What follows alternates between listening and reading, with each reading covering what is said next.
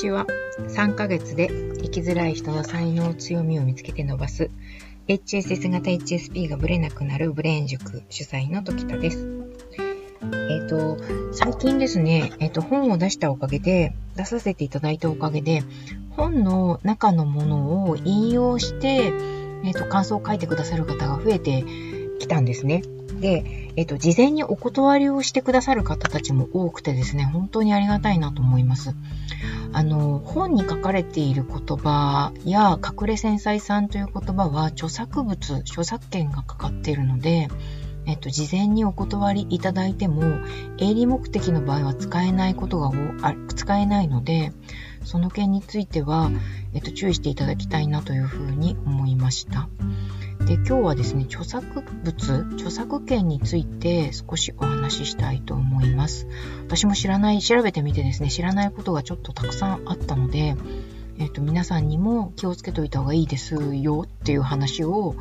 え、ー、とし、したいなというふうに思いましたので、えー、今日の放送は、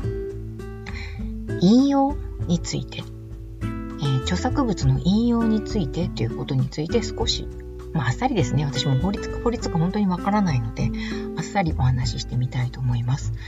えっ、ー、と、調べましたところ、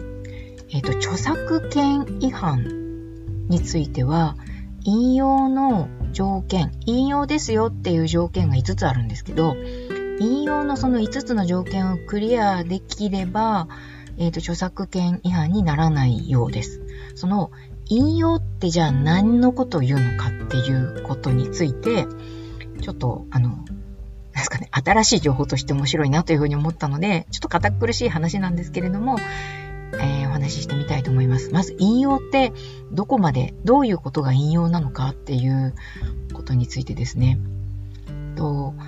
5つの条件のうちの1つ目、1つ目は、主従関係が明確であることって書いてあるんですけど、主従関係っていうのは何なのかって言ったら、その、引用部分、引用している、例えば本の一つの文、あの、丸々1ページ引用したりとかするっていうことは、あの、あんまりよろしくないようで、つまりその部分の、えっ、と、9倍くらいのオリジナルの記事、その人自身がブログとかホームページとかにアップするときに、その人自身のオリジナルの記事が9割以上なければいけないっていうルールがあるようです。これが主従関係が明確であるということで、要は主の部分、引用の、その引用は10なんですね。その記事の全体の主の部分はその方自身、引用された方自身のオリジナルの文である必要があるということです。うんと、これが主従関係が明確であることということですね。なんで、ツイッターとか、文字が少ないので、引用しちゃうと、ちょっとまずいのかなっていうふうに思いました。私自身もちょっと気をつけなくちゃなというふうに、これを見て思いました。で条件の2つ目、引用についての条件の2つ目は、引用部分が他とはっきり区別されている、明瞭区別性っていうみたいなんですけど、他人の文章や画像はあたかも自分が書いたり撮影したように掲載することはダメで、引用部分をその鍵括弧の中に入れるとか、文字を車体にするとか、太字にするとか、色を変えるとか、背景を変えるとか、ダブルコーテーションで引用、ここからここまでが引用ですよっていうことが、はっきりわかるように明示化する、明確化するっていうことが必要だそうです。だから、まるで自分が書いたかのようにさらっと書き込んでしまうのはダメなんですね。それが、えー、2つ目の条件です。3つ目の引用であるということを認められる条件としては、その必要性が絶対なきゃいけないみたいです。何の、何の気なしになんかこう写真をピッて持ってきて、それをポコッと入れるみたいなことがダメみたいですね。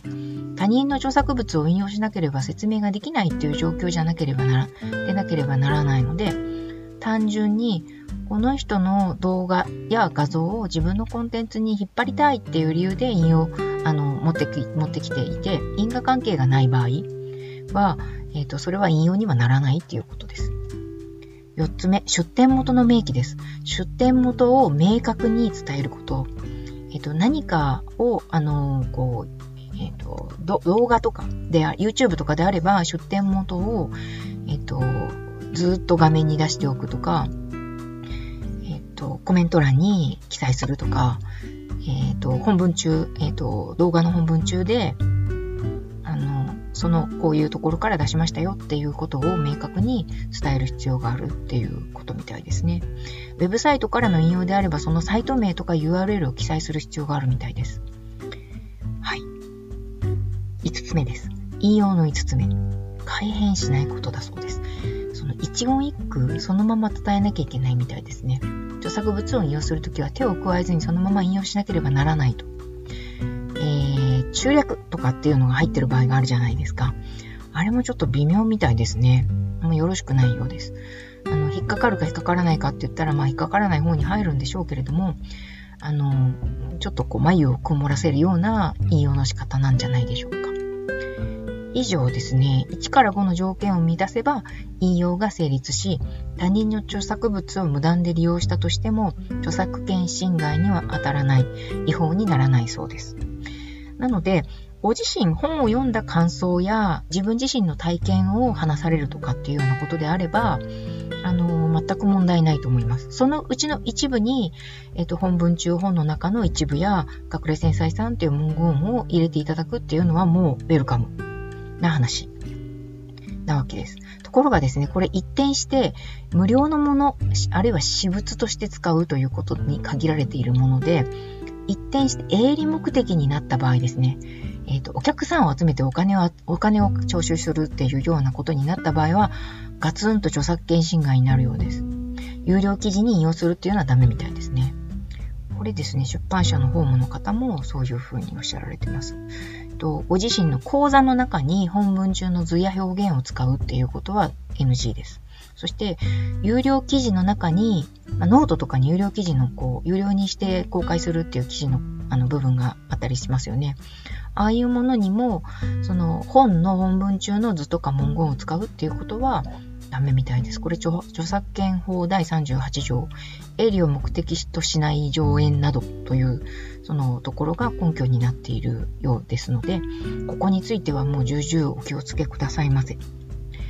えっ、と、こちらのですね、こうこういったようなことをあの案内してくれているとてもわかりやすいサイトがありましたので、えっ、と、もし引用について気になるなという場合は、えっ、と、HSP、HSS ラボのホームページからお問い合わせをいただくか、メルマガに返信して、時田宛に、えっ、と、これはどうなのかっていうことを確認していただくか、あるいはその、世の中にある著作権について書かれたホームページなどをよく読んでいただいて、大丈夫かどうかっていうのをこう、測っていただくっていうのがいいと思います。私が本日参考にしたのは、えー、勝部康之さん、トップコート国際法律事務所 CEO の方の作られている、えー、スマート法律相談という、えー、チャットボットサービスというのの開発者であられるか、えー、勝部さん、勝部弁護士のトップコートというサイトのですね、著作権の引用とは、画像や文章を転載する際の5つの条件ルールというサイトから、えーと、お話しさせていただきました。では、今日はこのとここで失礼します。